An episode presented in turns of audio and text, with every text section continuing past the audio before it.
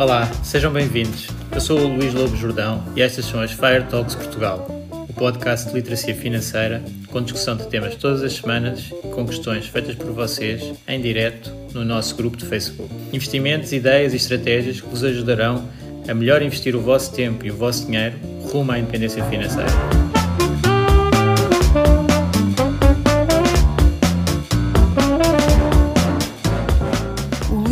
Jordão trabalha nos mercados financeiros há mais de 20 anos. É um analista financeiro certificado pelo CFA Institute, criou o maior fundo português de ações e é atualmente responsável pelos produtos Stoic na SGF. Todas as opiniões expressas pelo Luís e eventuais convidados são exclusivamente suas e não refletem a opinião da SGF ou do CFA Institute. São ideias à data de gravação e estão sujeitas a alterações. Todos os investimentos envolvem riscos. Este podcast tem um intuito meramente informativo e não deve ser tomado como base para decisões de investimento.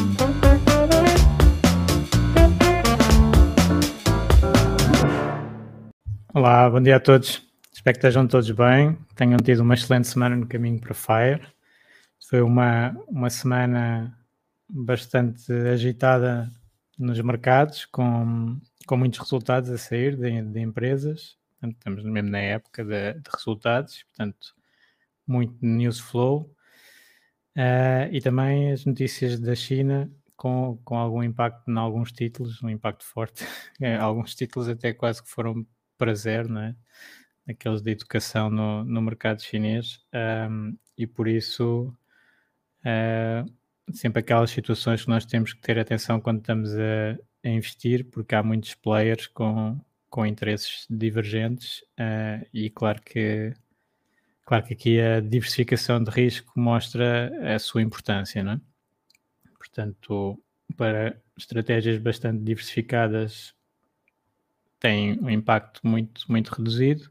Para estratégias muito focadas em alguns pontos, às vezes isso uh, dá perdas muito próximas das totais. Portanto, sempre muita atenção.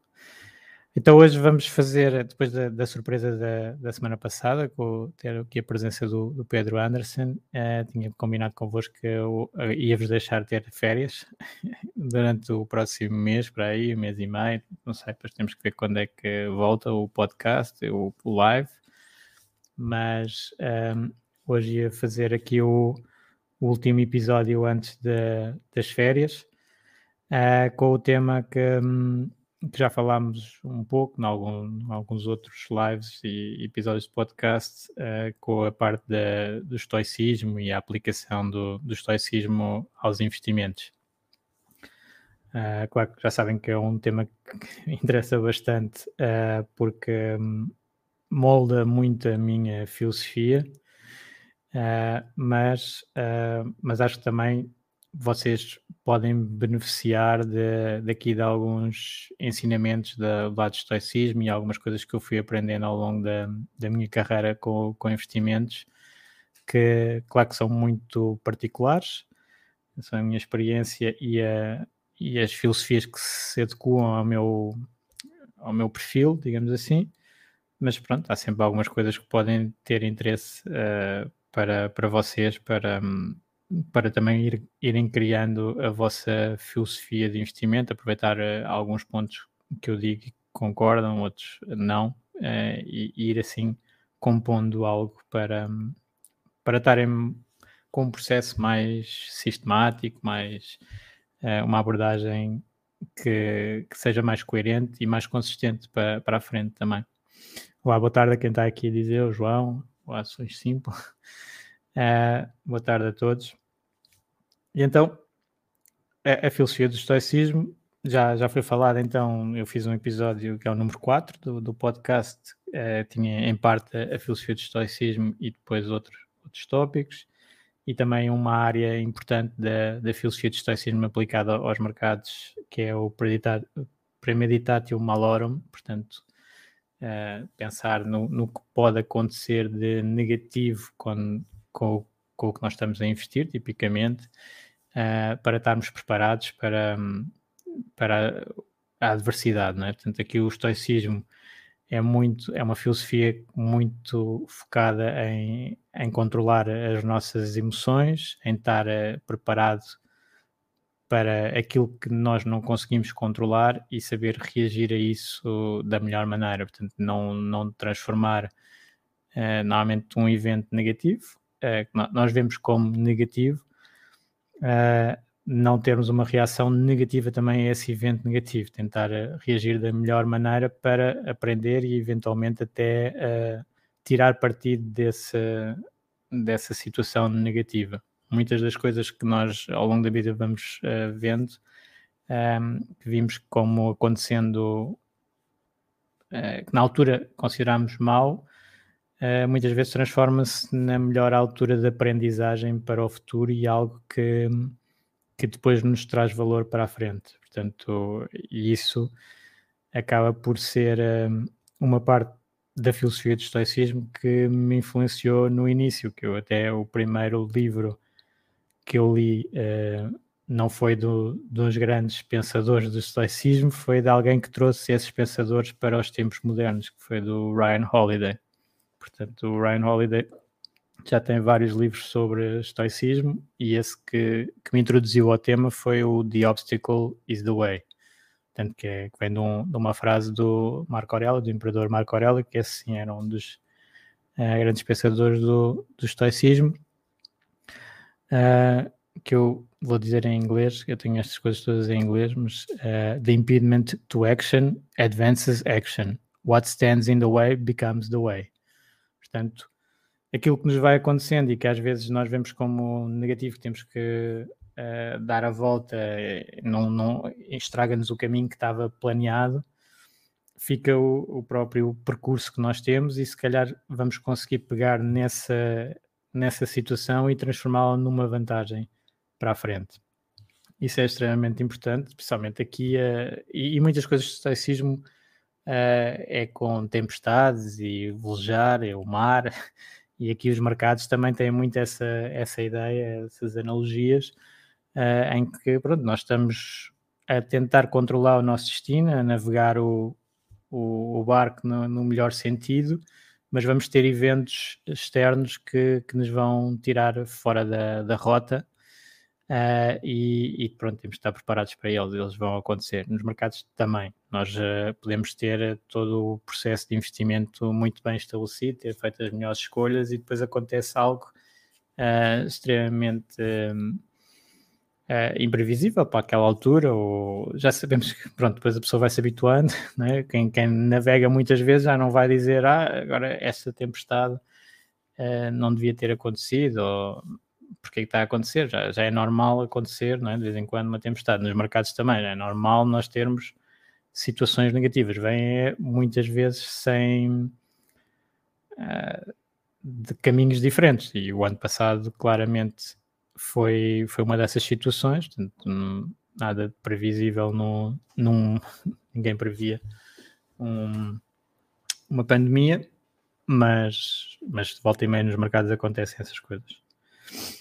Ok? Uh, e então, uh, eu gostava de falar um bocadinho assim desses, uh, dessas introduções ao, ao estoicismo, como é, que, como é que até comecei a ver, que foi com o, com o Ryan Holiday, e o Ryan Holiday vem de um, de um outro livro uh, do por acaso agora não tenho bem a certeza mas o Taleb tem o, o by Randomness em que fala do estoicismo não sei se fala do Ryan Holiday se fala do Tim Ferriss também o Tim Ferriss também é outro um, outra pessoa que, que fala bastante do estoicismo e que o estoicismo ajudou a construir a carreira que ele tem uh, e o próprio Tim Ferriss depois foi um dos uh, produtores, investidores na, no lançamento dos livros do Ryan Holiday. Portanto, eles estão ligados. Uh, e são aqui os livros que eu tenho no topo, aqui os principais, têm a ver com. Agora, para o podcast não dá para ver, mas estou aqui a mostrar na, na estante. Uh, para além do Intelligent Investor, do Common Stocks and Common Profits, uh, the most important thing. Portanto, aqui dá alguns de investimento mais uh, direto, não é? Depois tenho aqui os livros de, de, dos filósofos estoicos também e do, e do Ryan Holiday. Ryan Holiday também tem um, um livro que, que eu gosto muito, que é o Daily Stoic. E o Daily Stoic uh, faz uma, uma coisa que eu gosto particularmente, que é ter uma citação de um uh, filósofo estoico por dia e depois o texto dele a acompanhar, uh, a explicar essa citação. Portanto, é todos os dias temos aqui uh, uma aprendizagem do estoicismo, uma coisa pequenina, e eu normalmente, por acaso, tento integrar na minha rotina. Não é uma coisa que eu consiga dizer que faço todos os dias, mas muitos dias tento ler uh, esse, esse quote do dia uh, e, e, a explicação do Ryan Holiday sobre o, o quote do dia.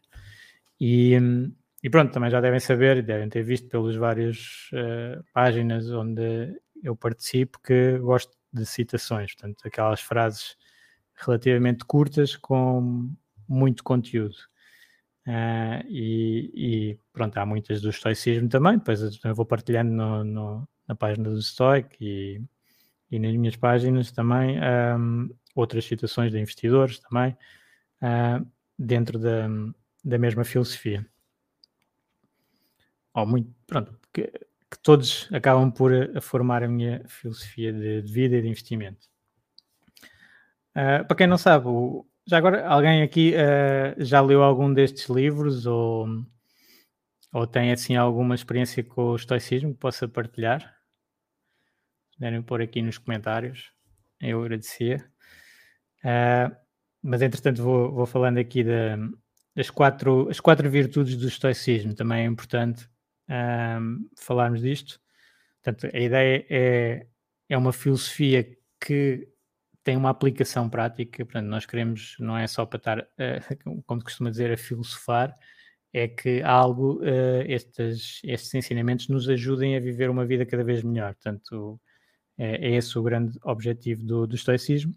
E as quatro virtudes que são consideradas mais importantes, cardinais para o estoicismo, é a sabedoria, a justiça, a coragem e o equilíbrio, moderação, é, é essa.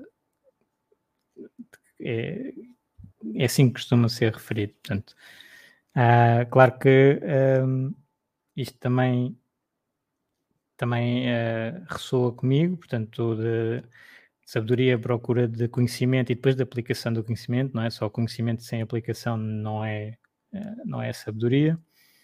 A justiça, isso é algo que pronto, tenho uma, alguma tendência para, para sentir bastante esse, esse ponto, não, não sei bem porquê, mas uh, gosto de ter justiça, até coisas esquisitas, que por exemplo, na minha estratégia de investimento uh, sentia como injusto, isto é só uma coisa particular, injusto eu uh, estar a olhar para uma empresa em particular e não olhar para as outras 20 daquele setor, porque não há tempo, não é? Nós quando estávamos a fazer a, a gestão mais uh, prática, um, tínhamos que escolher uma empresa para estudar e, e porque que aparece aquela e não as outras e isso sentia como injusto, por isso é que eu depois acabei por fazer sistemas de, de, análise de todas as empresas contra todas uh, em vários itens, portanto, aquelas coisas mais, mais quanto mais sistemática, uma coisa estranha assim de justiça, mas uh, sinto bastante. E, e, e, gosto de pronto, tentar ser justo com, com as pessoas o máximo possível. Um, depois a, a, coragem, aqui claramente é aquela situação de nós termos uh, receios de, algumas, de alguns aspectos e termos capacidade de os ultrapassar e atuar mesmo sendo um, um, receio nosso, portanto, atuar mesmo com medo, com, com ansiedade. Isso há vários momentos em que temos que fazer isso, às vezes não conseguimos, outras vezes conseguimos, portanto, é uma, uma virtude que lá está. Aqui também um, todos Uh, o estoicismo é um trabalho contínuo, não é? Nós, nós não, não ficamos logo estoicos por ler um livro. Isto uh, vai-se vai -se conseguindo colocar na, na, nossa vida aos poucos. Uh, e, e, vamos tentando melhorar as partes que, que se calhar temos mais dificuldade. Portanto, aqui já houve algumas situações em que a pessoa tem que, tem que atuar apesar do, do receio. Não? É?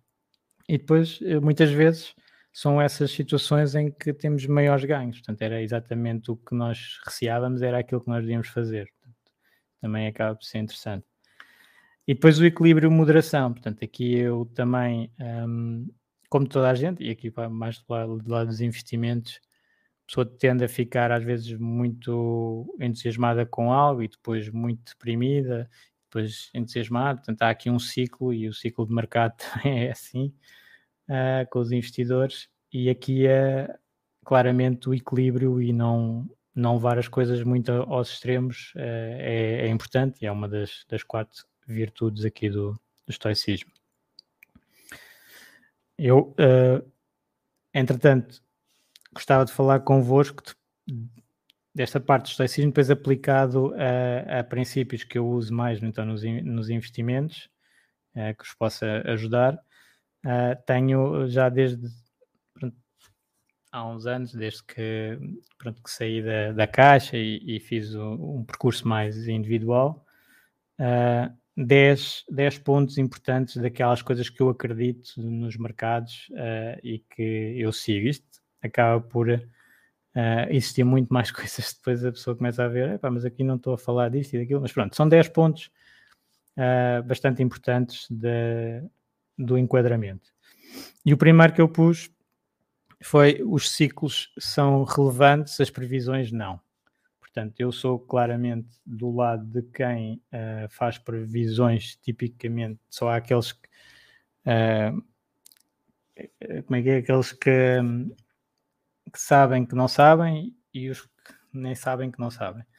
E nas previsões, tipicamente, uh, não se consegue tirar grande, grande input Uh, embora o mercado esteja sempre, sempre, sempre a tentar fazer previsões. É uma das maneiras de incorporar as expectativas no, nos preços dos ativos, é, é o que é que uh, este analista, aquele analista, aquele estratega está a dizer e isso vai sendo colocado nos preços.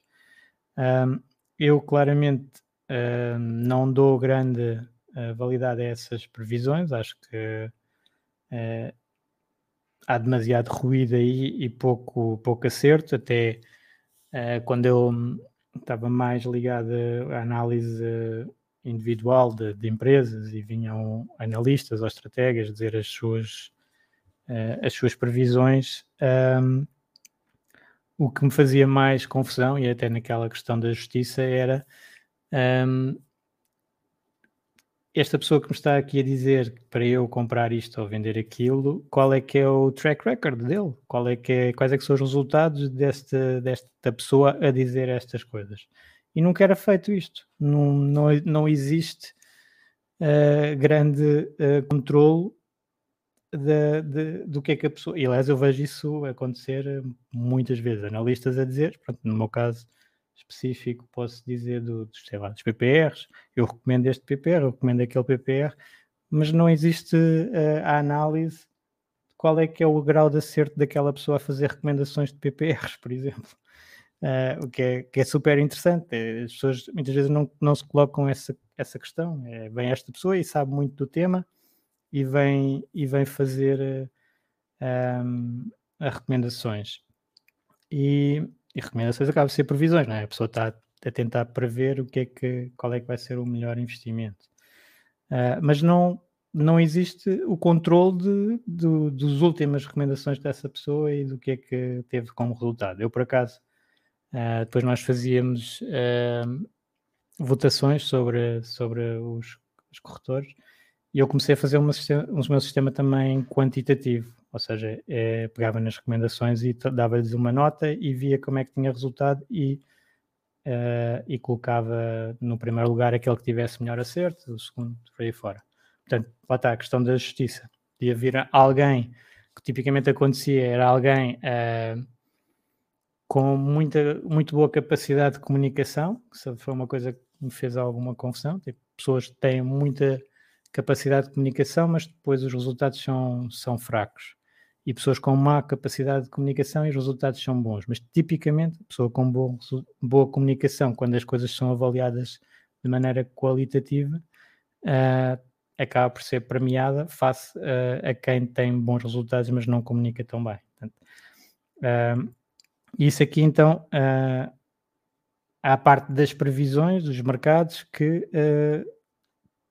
na realidade poucos acertam, os estudos mostram muito isto, mas claro que há, há pessoas que acertam mais do que outras e fazem coisas uh, mais aproximadas. Mas também há, há, sempre nos mercados, lá está aquela parte do equilíbrio, aquelas pessoas que acham nunca ninguém acerta em nada. Não é assim.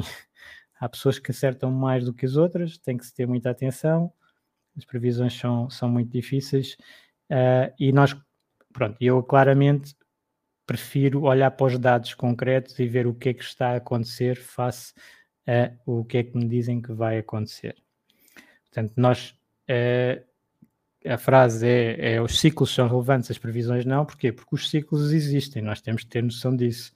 Tal como agora estamos numa altura... Uh, bastante positiva do, do ciclo, uh, mas já houve alturas muito negativas e isto vai sendo ajustado. E, isso é outra, outra um, problema que se vê muito, que é a extrapolação do curto prazo, do curto e médio prazo. As pessoas que só têm 5 anos de experiência de mercado, então extrapolam o que tem acontecido nos últimos 5 anos para a frente, ignorando completamente que se tivessem pegado em 5 anos na década de 2000, os resultados seriam completamente diferentes, se calhar catastróficos para essa estratégia.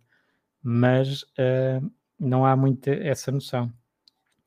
Agora, uh, nós conseguimos tirar o pulso, isso eu acredito, conseguimos tirar o pulso à fase em que estamos e conseguir proteger uh, o que pode acontecer de, de negativo, né? portanto, ajustar. Uh, e, e, nesta questão das previsões, muitos investidores são anti-previsões e principalmente anti-previsões macroeconómicas, ou olhar mais para, para as empresas, eu também sou mais desse lado, uh, mas também uh, já, já conseguimos identificar alguns investidores que conseguiram uh, gerir o ciclo da melhor maneira, apesar de não estarem a querer fazer previsões. Vamos, muito, aqui o, o Benjamin Graham uh, fala bastante nisso, em vez de nós estarmos a fazer o ciclo de mercado de otimismo, pessimismo, podemos estar a ver o ciclo de, de pricing, não é? de estar caro demais e, ou barato. Portanto, há alturas em que claramente se consegue identificar um mercado muito barato, uh, normalmente nas crises, é? a seguir às crises, e há alturas em que uh, o mercado não está nessa situação, não está tão barato, e depois também há alturas em que pode ficar mesmo caro. Portanto, há aqui alguns padrões de risco que podemos ajustar. Ah, e isto gastei este tempo, 22, estamos com 22 minutos e ainda só fiz o, um tópico dos 10. Ah, mas o segundo também, também é parecido, que é uh, conhece aquilo que não, se conhece, que, que, não conhece e aquilo que nunca conhecerá. Portanto, é o, isto é mais, está melhor em inglês. Uh, know what you don't know and what you will never know. Portanto, nós, há muitas coisas que nós achamos que sabemos e que depois se revela que afinal não sabíamos e que nos penalizam muito. Portanto, ali há uma, há uma frase do, do Mark Twain que é o que nos causa problemas não é aquilo que nós não sabemos, é aquilo que nós pensávamos que sabíamos e afinal não sabíamos. Uh, e há aqui, uh, na, na, área financeira também, e principalmente depois de eu entrar na área mais quantitativa, uh, um lado que vai demasiado para o quantitativo, que é achar que uh, tudo é modelável quase como física uh, nos mercados financeiros. Isso está completamente errado. Portanto, os estatísticas de retorno muitas vezes até nem existem dados de, de muitos anos e, e depois fazem-se inferências também muitas vezes do curto prazo e há um, uma tentativa de ir buscar uh, os dados que existem disponíveis e tirar conclusões disso, ignorando décadas uh, em que não há tantos, tantos dados, mas que se pode ver que, que as coisas, se calhar, não corriam tão bem daquela maneira.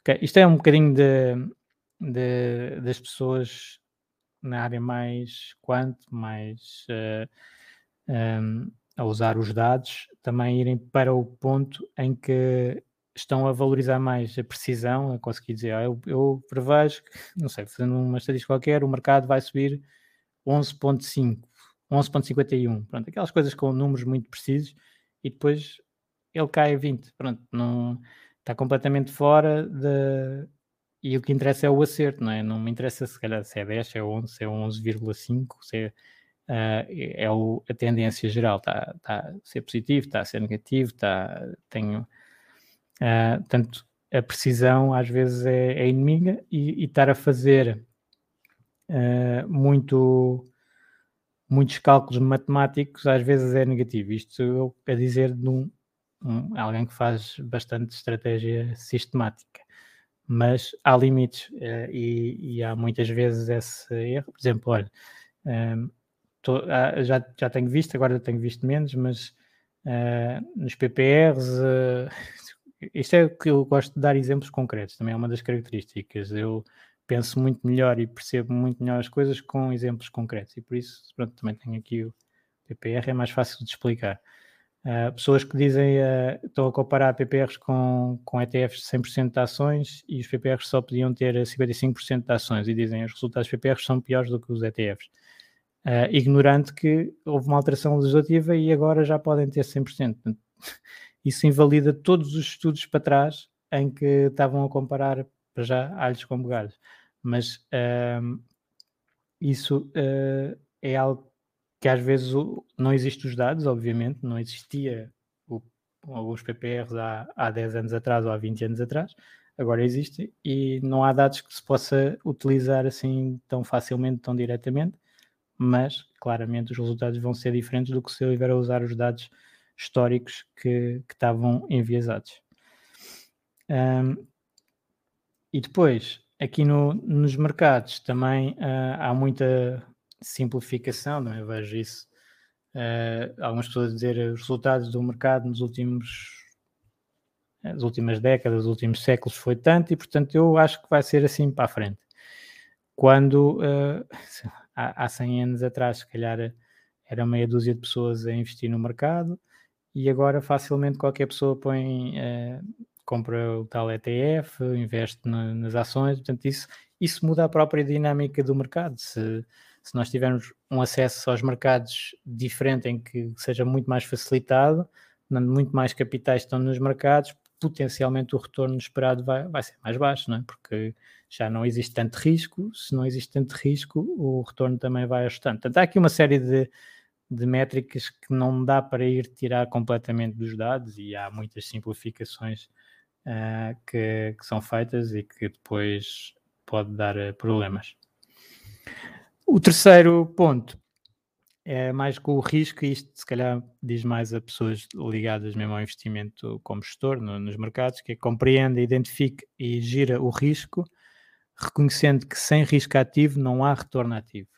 Isto era algo que eu lutei durante muitos anos. Uh, antigamente era uma instituição que tinha um nível de risco ativo baixíssimo, que não compensava as comissões na maior parte da, das estratégias, uh, e, que, e que claramente o risco não é para ser minimizado. Nós, quando estamos a investir, esta é a minha filosofia, claro, não é para minimizar risco, principalmente o risco ativo, ou seja, o risco ativo é o risco face ao índice.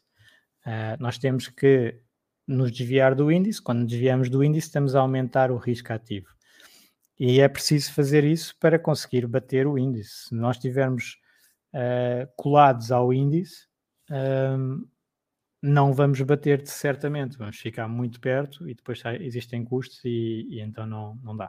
Por isso é que uh, a minha luta nesses anos foi de fazer estratégias com mais risco ativo, uh, e, e, mas claramente que vi, e depois há outro ponto aqui, que é, o ambiente institucional é propício a não tomar esse risco. Portanto, acaba por ser uh, uma dificuldade do sistema, em algumas instituições, uh, de, de, conseguir então gerar valor. Já as pessoas, também os indivíduos, aqui é mais a tomada de risco uh, que as pessoas tendem a não fazer. Não é? Nós agora estamos num ambiente que até uh, não assumir risco de mercado acaba por ser uma perda garantida. É? Portanto, agora neste momento os produtos de capital garantido, que as pessoas julgam que não estão a, co a correr risco nenhum, uh, estão a perder. A perder todos os anos face à inflação, porque esses produtos de capital garantido tipicamente vão dar zero com as taxas de juros atuais de mercado.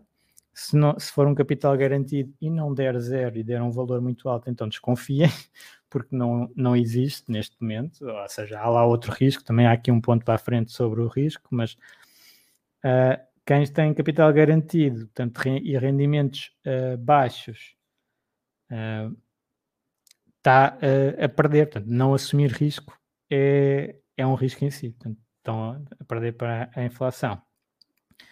E aqui é uma área que é tal dificuldade, e nas instituições é por isso que existe essa dificuldade, que é ninguém gosta de perder. Ninguém gosta de perder. E neste momento, uh, quem tem corrido risco tem tido ganhos uh, muito bons. Uh, e por isso expõe, tipicamente nas redes sociais, é o que nós vemos, não é? Mas agora, se calhar, foram ver uh, desta situação chinesa e já as pessoas que estavam a ganhar muito na China já não aparecem tanto a dizer, ah, eu perdi isto tudo, porque até eu, títulos que foram para zero. Uh, porquê? Porque é o típico, a pessoa está muito mais confortável em, em, mostrar ganhos do que em mostrar perdas. E há muitas pessoas que até um, pronto, ninguém gosta de falhar e não estão treinadas a falhar. Eu, eu, eu, também sinto muito isto, porque em termos académicos eh, era fácil para mim, continua a ser fácil uh, passar as coisas e perceber o que é que está a ser apresentado na aula e, e, e, e dar de volta, não é? no fundo, e, e ter bons resultados. Uh, mas na vida real, às vezes não, não tem nada a ver, não é? Aliás, nos mercados financeiros, uh, ninguém está uh, sistematicamente sem perder. Isso basicamente é um mentiroso se disser isso. É fácil de apanhar um mentiroso nesse aspecto nos mercados financeiros, que é alguém que tu nunca ouviste dizer eu perdi neste título ou eu tive má performance neste período. Uma das coisas que nós temos que fazer no, nos mercados é perceber por exemplo, se for, eu costumo dar este exemplo, com ações, se eu quero estar exposto a ações e ter os tais ganhos de 7, 8, 9, 10% ao ano uh, num, num, índice geral, eu vou ter que estar preparado para perder 50% em alguma altura. Portanto, uh, e é normal, é o risco que está a ser, a pessoa só ganha aquilo por causa do risco. Aliás, que é que eu estava a dizer, que até a situação de um, termos o, a Reserva Federal e os bancos centrais a apoiar tanto os mercados, têm feito os mercados subir muito, mas estão a retirar o potencial futuro, né? porque se tirarem o risco uh, e as coisas valorizarem, quanto mais valorizarem, menos o retorno potencial futuro. Portanto, não podemos comparar os retornos do passado com os previsíveis do futuro com esta situação. E portanto, as pessoas normalmente não gostam muito de correr risco, querem as coisas mais pela certa, uh, porque não gostam de estar a perder. E muitas vezes este perder no, nos investimentos nem há uma responsabilidade, é, é só o normal, é normal, não é possível. O grau de acerto no, nos mercados financeiros não tem nada a ver com o grau de acerto numa prova de matemática, não é? Portanto, é, é normal ter uh, lá, 60% ou 70% de grau de acerto é muito bom e ganha-se muito dinheiro com isso. Basta ter os odds, né, as probabilidades a nosso favor. Mas para essas probabilidades a nosso favor, há o custo que é uh, fazer má figura muita, algumas vezes, ter resultados abaixo, e é isso que uh, nós temos que estar preparados. Né? Portanto, posso ter é, e depois é uma parte que eu não tenho feito muito, mas tenho que também, isso é outro ponto que não estava para aqui, acho eu, que é celebrar. Portanto, eu, uh, nós podemos ter o, os melhores resultados a três anos neste momento, no PPR, melhor PPR em Portugal há três anos, isto sabendo que eu vou estar na figura também, provavelmente, e o PPR vai estar uh, com maus resultados em algum período em que a estratégia não esteja a favor. Nós queremos, é, claro, queremos ser sempre melhor uh, e estar principalmente focados no, no, longo prazo, portanto, períodos mais curtos de seis meses ou um ano ou uma coisa qualquer do género, nem referimos, não é? Isso aí é uma das coisas que eu acho que nem os gestores nem deviam uh, referir, porque uh, as pessoas vão atrás de resultados de um ano em ativos com, com risco, acabam por ser uh, se sentir enganadas depois, porque aquilo não, não é o retorno que, que é provável acontecer para a frente. E isso vai ser, se eu estou a, a focar resultados muito positivos num ano uh, e, a, no fundo, a, a, vender a estratégia com isso, depois é normal que as pessoas tenham um ano, a estratégia é um ano negativo e as pessoas vendam, não é? Porque se foram incentivadas a comprar por causa de um ano, também eh, vão estar incentivadas a vender por causa de um ano. Isso é péssimo. É? Portanto, estratégias são para ter durante mais longo prazo, quanto mais risco tiverem. Não, é? não se for uma coisa sem risco, pronto, aí tudo bem. Um, portanto, agora há muitas pessoas a vender uh, resultados de, de, curto prazo e, e, esse risco de curto prazo depois uh, muitas vezes vira ao contrário e temos de estar confortáveis com isso e principalmente conscientes e depois há uns pontos mais para a frente de alinhamento com os investidores. Uh, temos que estar, ser claros nesta mensagem.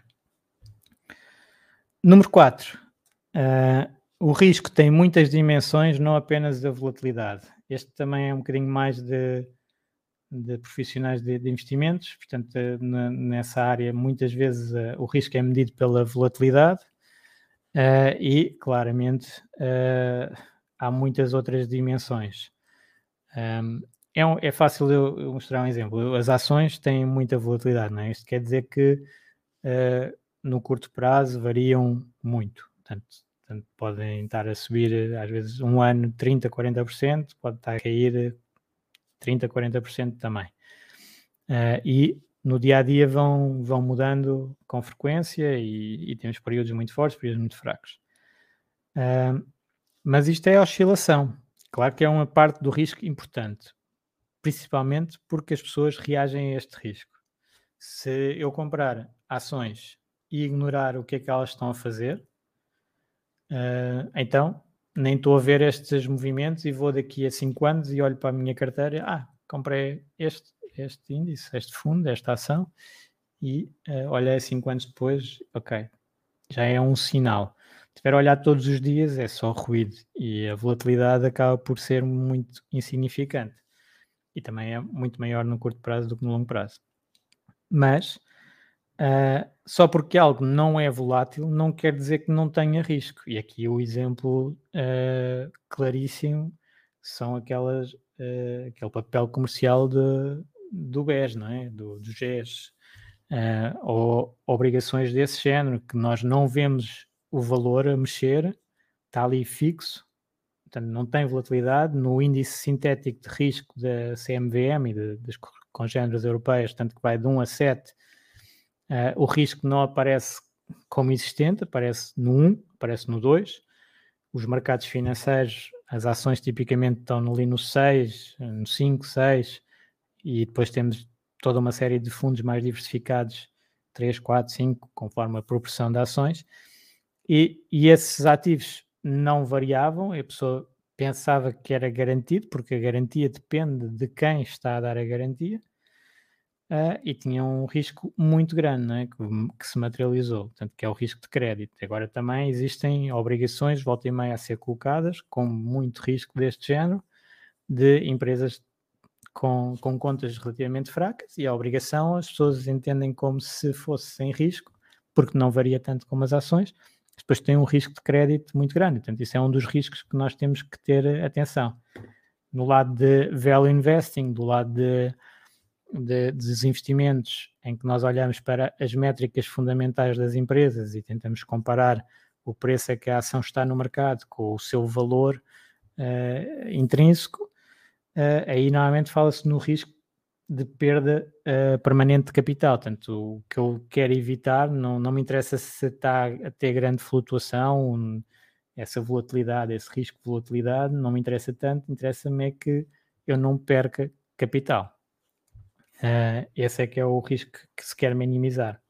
Depois também há os riscos de, de concentração, cara. As pessoas uh, muitas vezes veem bons resultados e não sabem o que é que está por trás. Se calhar está por trás uma grande concentração num ativo, uma grande concentração numa zona geográfica, num setor, uh, e depois isso pode reverter. Quando temos o exemplo, o ano passado grandes subidas nas clean energy, nas ARCs, na, na, nessas techs, e depois quedas fortes neste ano, uh, os bitcoins também. Portanto, aquela concentração, claro que vai ter movimentos muito altos e isso é um risco. E depois temos o risco de contraparte, que muitas vezes se fala também aqui nos grupos. Uh, portanto, eu, eu posso estar a fazer investimentos numa corretora, num banco, e depois vários tipos de bancos e de corretoras. E eu ter os meus ativos num sítio ou noutro tem riscos diferentes, que é essa, eu posso ter Apple num, numa corretora, e a corretora, pronto, isto depende de muitas coisas, normalmente é com fraudes, etc, mas vamos, só o risco contraparte é aquela entidade não me consegue dar as minhas ações da Apple ou qualquer coisa do género, desapareceram o, dinheiro. Uh, portanto, há esse risco, não é da Apple variar a, uh, a, volatilidade, mas de a contraparte, ou seja, onde é que está o ativo.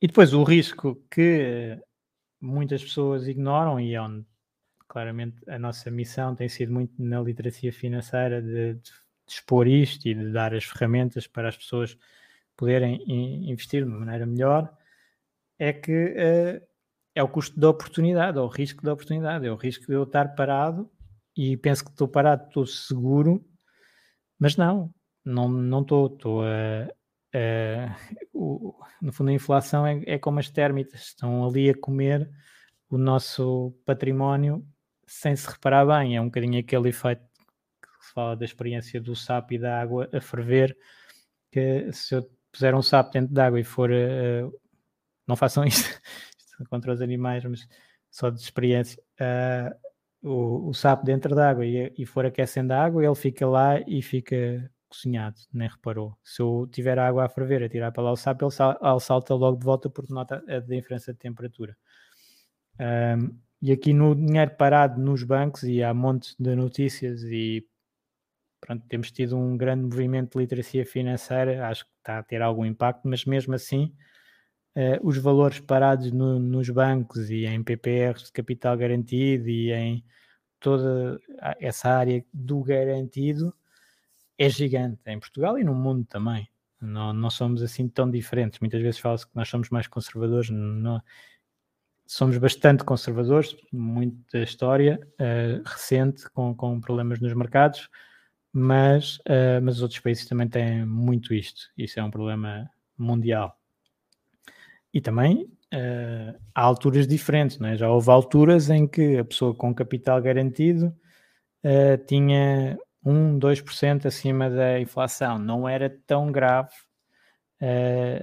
não tomar o risco e perder esse custo de oportunidade não era tão grave como é agora. Agora, basicamente, é uma perda garantida de 1, 2% ao ano se a inflação se mantiver nestes níveis, senão ainda é pior.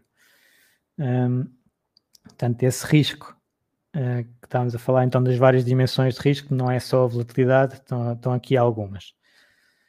Uh, depois, o quinto ponto, o quinto, o quinto uh, quinta ideia de, de, investimento também ligado aqui a, aos investidores, portanto, os investidores e os institucionais criam enviesamentos que podem ser ativamente explorados. Isto aqui também é um, é um belief, uma crença que eu tenho uh, da minha experiência que uh, as emoções dos investidores e mesmo, não é bem as emoções, mas os condicionantes das instituições criam ineficiências no mercado. Há aqui uma luta de há várias décadas uh, da teoria de, de, mercados eficientes e da teoria, portanto, os agentes são todos racionais e os, e os mercados incorporam toda a informação disponível nos preços, e os preços são ajustados então a, a toda essa informação com grande rapidez, pois há mercados considerados mais eficientes, outros menos eficientes. Uh, mas depois há todo o outro lado da outra linha, digamos assim, que é de behavioral finance, de, de finanças comportamentais, em que se mostra que os investidores cometem erros sistemáticos de uma certa maneira, porque nós não estamos programados para estas decisões financeiras, nossa evolução biológica teve um caminho muito diferente e há algumas, não era para isto, claramente, para a área financeira, e portanto nós tendemos a fazer os mesmos erros com alguma frequência. Isto, pronto, eu claramente da minha experiência de, de mercados consigo ver isto. Não quer dizer que seja uh, fácil de explorar, uh, uh, mas, mas consegue-se ver muita ineficiência e, e também criar algumas regras para explorar isso. Portanto, é isso que eu, que eu acredito. até porque os mercados são sempre um jogo bastante relativo, não é? Estamos todos a, a investir uh, na área mais institucional, mais do, dos fundos, etc. É competitivo, se conseguir fazer melhor do que os outros, é, portanto, é, é relativo. Né? Portanto, quem conseguir fazer melhor, ter melhores regras, ter melhores sistemas, uh, consegue explorar isso dos outros. E há muitas pessoas a investir e muitas instituições a investir com. Um, com poucas regras e, portanto, mais propensas a enviesamentos e a sentirem-se um, muito confiantes, uh, demasiado confiantes uh, no, no, no, investimento e depois poder ser explorado isso, não olhar bem para os números, não usar uh, heurísticas básicas de, de, olhar para uma empresa enquanto sei, um sistema consegue olhar para 70 pontos diferentes da empresa e compará-las com todo o mercado eu individualmente estar a olhar para, para uma empresa e comparar com o mercado, uh, assim, de forma completamente qualitativa, é mais propenso a erros. Posso também ter eh, uma grande capacidade de análise e, e conseguir fazer isso, mas é, em termos de probabilidades, se calhar não é melhor, pelo menos é o que eu acredito.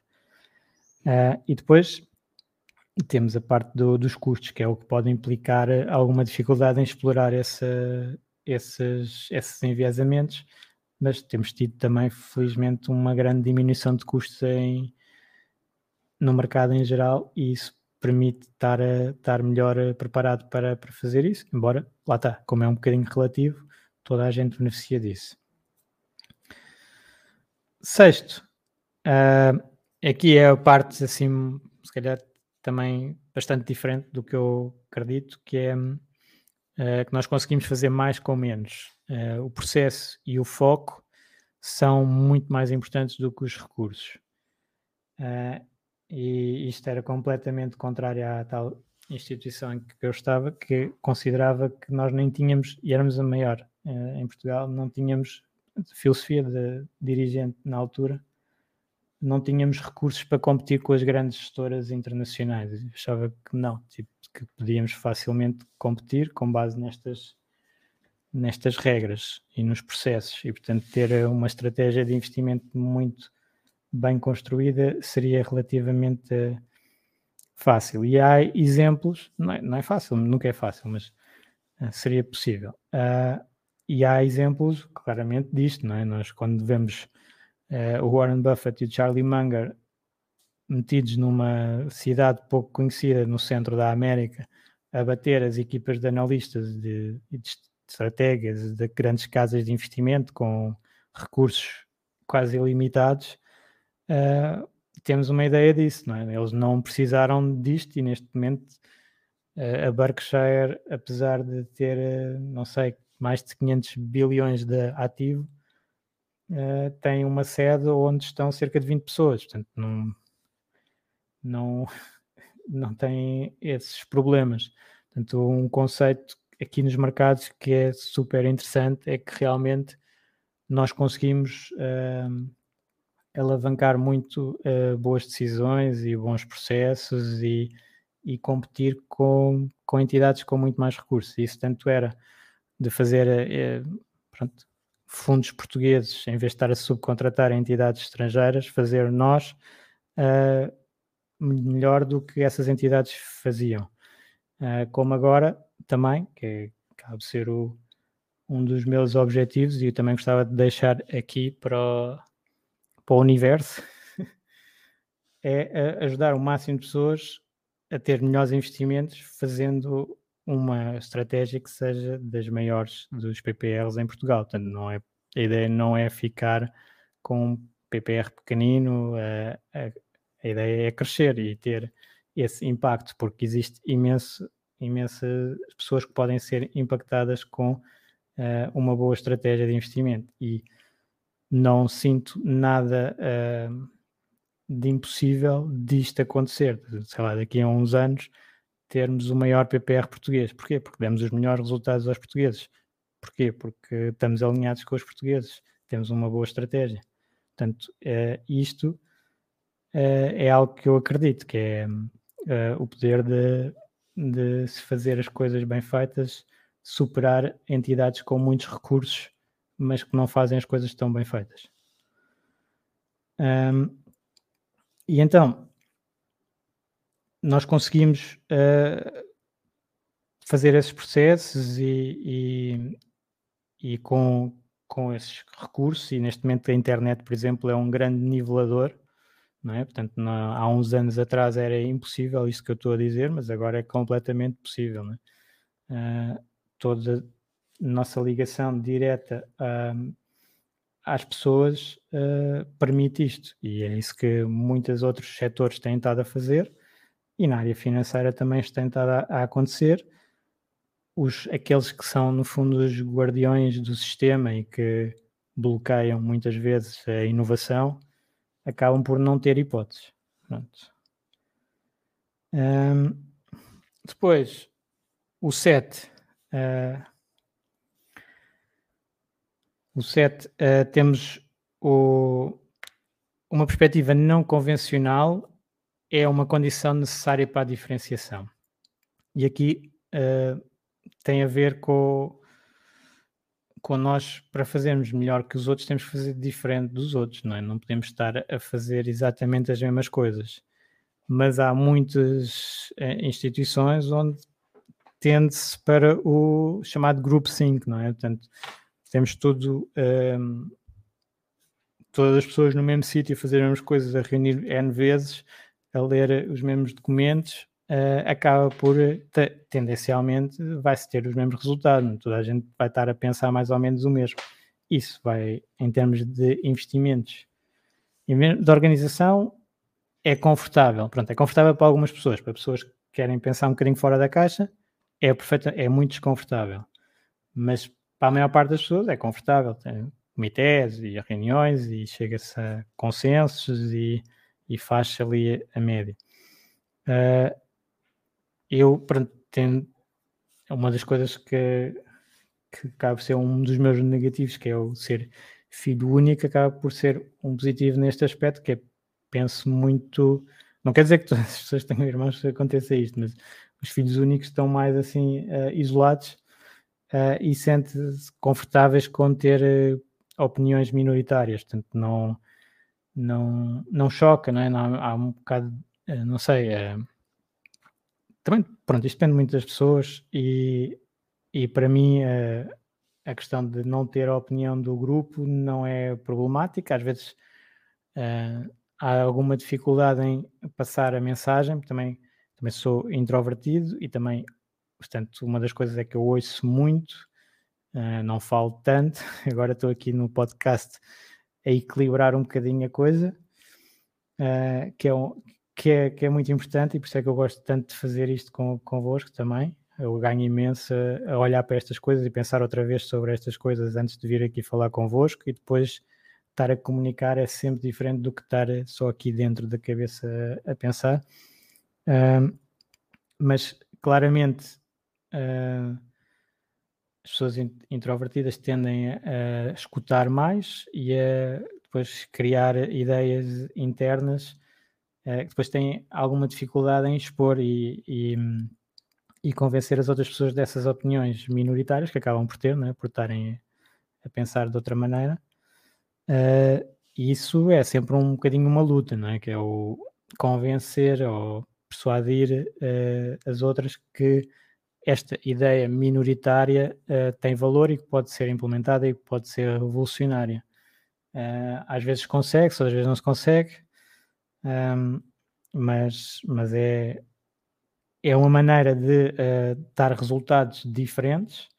É isto, é de, é de pensar em coisas diferentes, de maneira diferente e de maneira eventualmente mais isolada e buscar tópicos completamente opostos.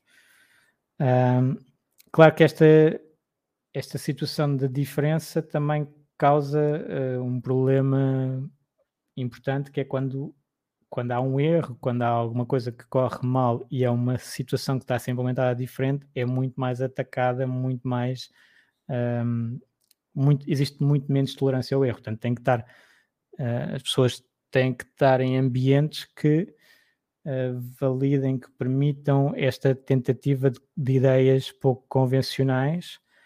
Uh, e tem que estar, pronto, é uma coisa que eu aprendi uh, uh, de uma maneira bastante forte, que é tem que estar em ambientes meritocráticos, que é depois de ter conseguido fazer essa projeção da ideia de implementação, uh, conseguir manter e não ser uma questão burocrática de entregar a alguém que até era contra a ideia, não é? Portanto, essa, essa situação é, é importante o sítio onde se está para se ter este comportamento. Isso foi algo que também não, pronto, quando saí da faculdade fui para, para um sítio que não é bem propício, propício a, a isso. É mais de, de jogos de bastidores e coisas desse género e de, de não ter tanta meritocracia. Portanto, depois a pessoa tem que controlar o seu ambiente, não é? E, e esse é o outro ponto, uh, oito, que eu tenho aqui, que é invista a longo prazo e evite reagir ao, ao ruído da informação e do mercado. O primeiro ponto é, é, é, o controlar o ambiente, que é que se eu estiver sempre exposto a algo que uh, as pessoas estão sempre a discutir uh, o que aconteceu na última semana e o que é que se vai fazer para a próxima semana, claramente um, o foco não é o longo prazo. Uh, tem que, por isso é que o Warren Buffett, Charlie Munger tiveram muito bem em estar longe de, de Wall Street e isso para mim lhes ter uma visão de longo prazo que se calhar se tivessem em Wall Street tinham muito mais dificuldade. Controlar então o ambiente, controlar as pessoas à nossa volta, quem é que nos ensina, é extremamente importante. E depois, uh, no meu caso, também o objetivo é criar regras que forcem essa visão de longo prazo. Se eu tiver esses sistemas, é muito melhor. Estava aqui a ver o Tyler. Daqui, uh, o que aconteceu comigo, entrei muito novo, sem experiência no ano 99 e no ano 2002 saí completamente a zero.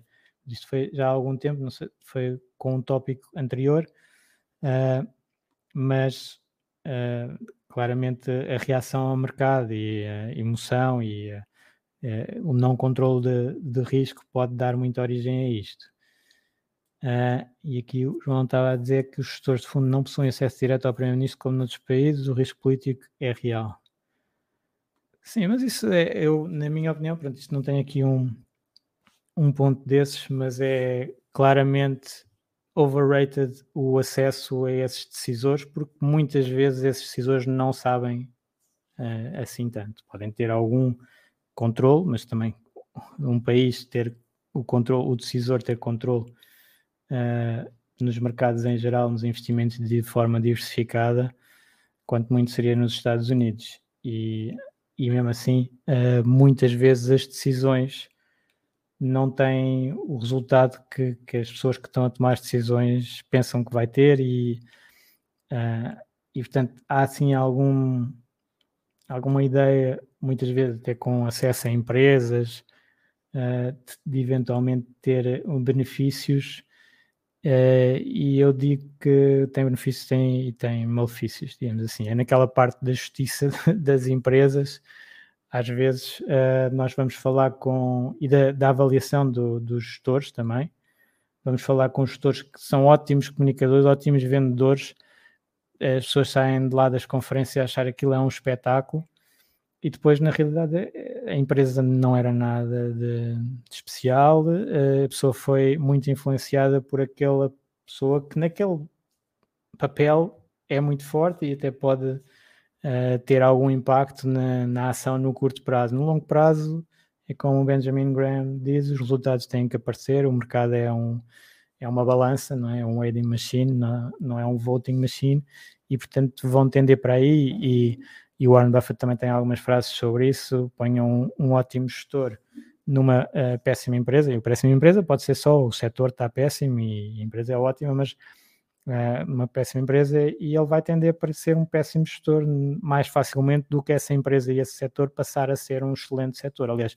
a Berkshire ficou assim com, com o Warren Buffett porque ele entrou num, num péssimo setor, que era o têxtil, e por melhores gestores que tivesse, e ele também, uh, ele pronto, entregou o capital, mas os gestores da, da, empresa, por melhor que fossem, ele via aquilo a correr mal uh, dia após dia até ter que fechar. E o que a Berkshire cresceu, entretanto, foi de outros negócios, mas aquele negócio original de têxtil uh, era tão mau que fechou, portanto, e ficou como memória para sempre. A empresa dele mantém-se a Berkshire. por isso, também para se lembrar. Uh, mas é, esse impacto do, dos gestores acaba por ser uh, muito overrated, na minha opinião. Uh, mas depois, na parte de longo prazo, eu gosto de regras para não, não permitir fazer uh, muita atividade, digamos assim, muitas trocas. Uh, também o Warren Buffett também também fala na, no punch card, que é ter 20 hipóteses. Se, se a pessoa pensar só tem 20 hipóteses de investimento ao longo da vida, tem muito mais atenção a fazer aqueles 20 investimentos do que se eu achar que eu posso trocar 20 empresas daqui a, a uma semana, porque agora existem uh, zero comissões de trading e estou ali a tradar para cima e para baixo um, fortemente. Claro que as decisões são completamente diferentes e o que eu prefiro isto é claramente pessoal e cada um vai ter a sua filosofia, é uh, boas decisões de longo prazo, aquelas que eu monto uma carteira e ela vai estar a uh, comportar-se bem para a frente com relativamente pouca manutenção. O, o essencial é a criação da carteira original. Pois temos é que ter paciência, não é? Quando estamos no longo prazo, a pensar no, nos investimentos a longo prazo, Uh, claro que os resultados não vão aparecer tão, tão rápido, temos que esperar para depois ver uh, esses resultados aparecerem. E temos que ter então tal paciência. Às vezes parece que as coisas não estão a correr no nosso sentido e temos que, que insistir ou não também. Pronto, depois é aquelas questões de uh, pode eventualmente termos que alterar a estratégia porque está alguma coisa errada, mas ter o foco a longo prazo e ter alguma paciência se tivermos uh, confiança que a estratégia está bem montada, então ter toda a paciência e aguentar o período negativo até chegar a um resultado positivo.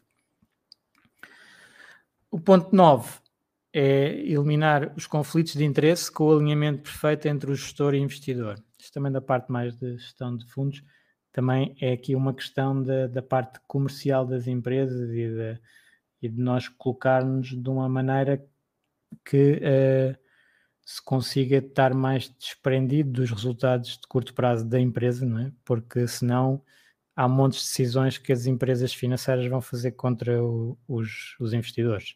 Portanto, eu quero estar numa situação de independência financeira, que é isso que é muito importante aqui, por isso é que eu valorizo muito a independência financeira, que é não precisar de, de dos rendimentos e poder estar mais alinhado a, criar valor para toda a gente. Portanto, também não, não é suposto só criar para os clientes, mas conseguir colocar os clientes, os investidores em primeiro lugar é uh, muito importante e é algo super raro. Na minha experiência de carreira, uh, a maior parte das empresas vão se colocar em primeiro lugar e muitas vezes nessas organizações com muitos graus hierárquicos e muitos BMWs, muitos Mercedes, é o, o primeiro é o gestor, o, gestor põe-se primeiro, ou o administrador, uh, e o cliente, investidor, está ali num lugar muito subalterno. Mas curiosamente, quando se consegue colocar o investidor em primeiro lugar, consegue-se fazer algo que realmente interessa a esse investidor, é muito esse conceito. Eu, os fundos que eu tenho feito são os fundos em que eu quero investir, em que eu acho que é a melhor maneira de investir e é isso que eu tenho sugerido. Uh, e quando se consegue colocar isso, esse foco nessa maneira do investidor em primeiro lugar, depois as instituições também são altamente uh, remuneradas, mas é por colocar, uh, no fundo, o cliente em primeiro lugar.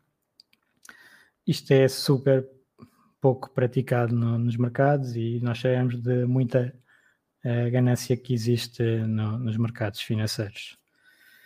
Um, e depois até, lá está, é um bocadinho de pensamento de curto prazo, no longo prazo vão ter problemas, não é? Portanto, uh, provavelmente no curto prazo os resultados até vão ser bons uh, de fazer esse tipo de abordagem, mas no longo prazo são muito negativos para, para essas instituições.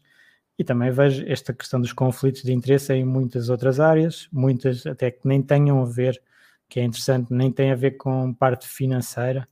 Há muitos conflitos de interesse só da parte intelectual que é de uh, ter dito algo e, portanto, vou manter esse algo. E, e fala-se muito de, na ciência, não é? A ciência evolui uma morte cada vez, é preciso sair o antigo uh, uh, testa de. É o, o principal daquela teoria para depois uma nova teoria poder ser implementada e nos mercados financeiros também uh, claramente vemos isto com essas pronto, por minha opinião, aquelas teorias de mercados eficientes que na realidade estão cheias de, de buracos, uh, mas continuam a existir e, e são muito difíceis de, de substituir. Uh, e 10. Uh, aprenda com os melhores e lembre-se que a criatividade, criatividade significa apenas organizar conceitos existentes de uma nova maneira.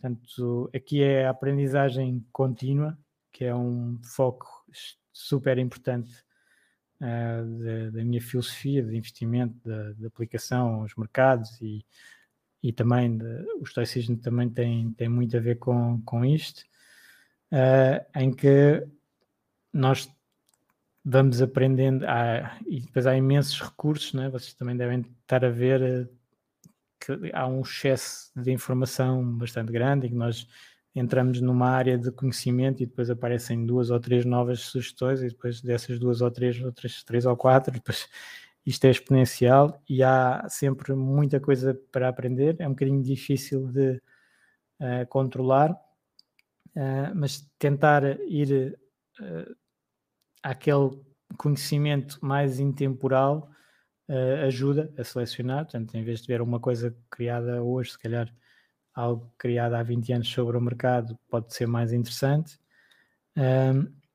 Mas uh, aqui esta ideia de estar a aprender e estar-nos a rodear também é do, do estoicismo, aquela ideia que também existe um quote, uh, uma citação do, das pessoas à nossa volta de nos puxarem para cima. Na, agora não estou aqui a ver, uh, mas também há um, uma situação de, do estoicismo ligada a isso, que depois tem sido utilizada, aquela regra das cinco pessoas à nossa volta, e claro que nós temos que lugar esses mentores à nossa volta podem ser também por livros, por eh, canais, por outras, outras áreas. Uh, mas eh, então assimilar o conhecimento e depois processar e aplicar uh, é extremamente importante e também esta junção de conhecimentos de áreas diferentes ou de pessoas diferentes. Eu, me costumo identificar para a minha filosofia assim mais na prática de, de seleção de empresas e dos fundos. Uh, algum, vou buscar algumas coisas do Warren Buffett, Charlie Munger, vou buscar algumas coisas de Peter Lynch, outras de Jack Bogle, outras de um, Ray Dalio, Benjamin Graham, um, Taleb. Portanto, juntar assim de vários investidores não, e fazer uma coisa própria assim, uh, com, com várias coisas que eu vou concordando com uns e discordando, não é? Eu discordo de algumas coisas que, que o Warren Buffett diz, aliás, o próprio Warren Buffett discorda de coisas que ele diz porque em tempos diferentes disse coisas diferentes e, e, e com todos. É uma das questões uh, interessantes aqui do, dos mercados é que nós temos que ser flexíveis, temos que estar uh, com princípios, mas com flexibilidade para poder ajustar uh, os nossos os nossos próprios princípios, né? das nossas ideias e implementação. Pode numa altura fazer sentido aquilo e noutra não. Por exemplo, o Warren Buffett é muito conhecido pela parte da diversificação, concentração, gestão ativa, gestão passiva.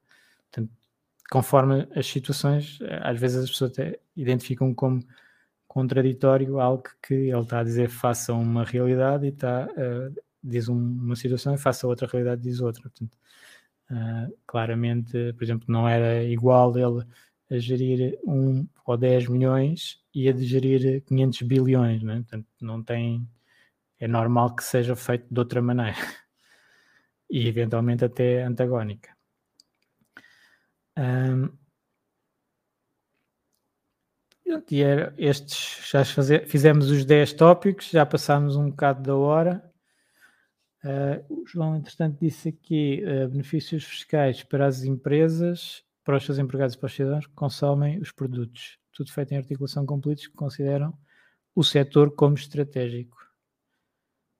Ok, aqui um, eu não estou bem a ver uh, aqui em, relação a que era isto, mas um, sim, é, o, os várias, as várias entidades podem estar concertadas e conseguir fazer eh, uma estratégia mais lógica a ser implementada.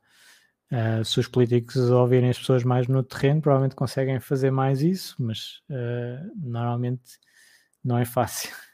Um, e, e, pronto, tinha então este tópico de, do estoicismo ligado à filosofia de investimento, ligado aqui a uns princípios assim mais concretos da aplicação da filosofia de investimento, gostava de deixar convosco, perceberem um bocadinho melhor até o que é que é o Stoic, o que é que eu gosto desta, destas ideias aplicadas aos investimentos e verem se, um, se tem utilidade para alguns destes pontos eu vou pôr lá nas notas o, os sítios onde eles estão escritos. Uh, lá de, sei lá, está no LinkedIn. Um, e, e para, para depois verem. Uh, depois os livros também, o tal Ryan Holiday como o principal escritor atual a falar de, destes temas e que pronto, eu tenho seguido mais. Também tenho uma, uma app que se chama Stoa, que tem conteúdos de estoicismo e tem algumas meditações guiadas com o estoicismo, que eu também recomendo. Tem entrevistas também a vários pensadores atuais de estoicismo. Um, e, e, pronto, já a ver isso. Agora deixava-vos então para as férias. Espero que, que tenham umas excelentes férias. Quem tiver férias, quem tiver a trabalhar, que tenha um excelente trabalho uh, que seja um bom mês agora para a frente uh, em termos de, de, independência financeira, conseguir ter os resultados. Já sabem que uh, o que interessa é o processo e às vezes até se existirem alguma turbulência no mercado, até podem tirar partido quem está mais a, a começar, até, como costumo dizer, até quase que preferem que existam quedas, embora seja muito mais fácil comunicar os ganhos e ter essa validação da, da estratégia como temos tido nos últimos anos, mas uh, até seria bom uh, algum, algum evento destes, mas uh, e para quem tem o portfólio diversificado também tolera bem essas flutuações, para quem sabe o que é que está a investir e o que é que está a fazer, também sabe que não, não vão ser resultados assim de curto prazo que vão criar problemas. Um, e por isso uh, ficamos assim. Depois, a partir lá para meados de setembro ou assim, voltamos com, com o podcast ou com se calhar fazer algumas alterações aqui ao, ao podcast, vamos ver. Ah, espero que corra tudo bem convosco e até então vamos falando no grupo, não é mesmo? O grupo continua lá a ir uh, de vez em quando. Então lá, até à próxima. Obrigado por ouvires. Junta-te à discussão através do grupo Fire Talks Portugal no Facebook e não te esqueças de ver a descrição onde poderás encontrar mais informações. Até à próxima!